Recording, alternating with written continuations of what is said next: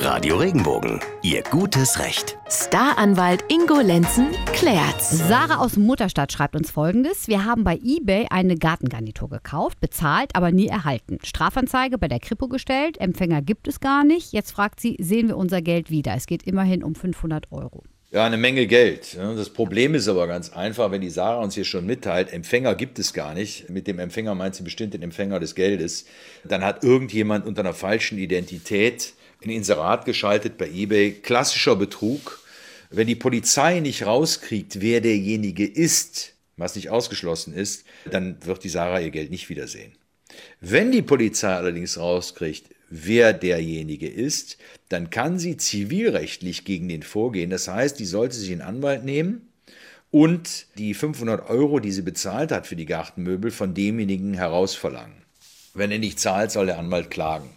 Eins muss man in diesen Fällen immer wissen, die alleinige Erstattung einer Strafanzeige, die bringt mir nicht das Geld wieder.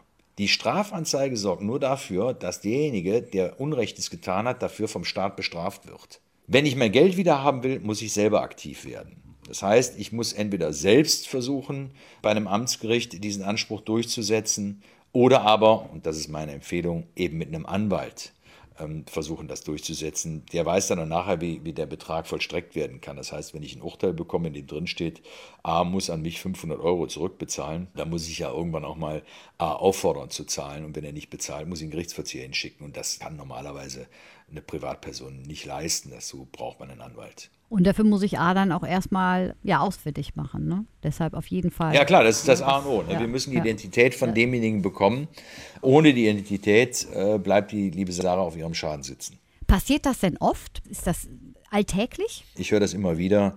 Ähm, gerade im Internet ähm, laufen eine Menge Betrüger rum, wie auch draußen auf der Welt. Aber im Internet ist es natürlich dann noch, äh, noch, noch, noch, noch perfider, weil derjenige hofft ja darauf, dass es zugeschickt bekommt, kriegt die Person nie zu, nie zu Gesicht. Und das ist natürlich ein großer Vertrauensvorschuss, den man da leistet, nicht? wenn man so einen Deal abschließt.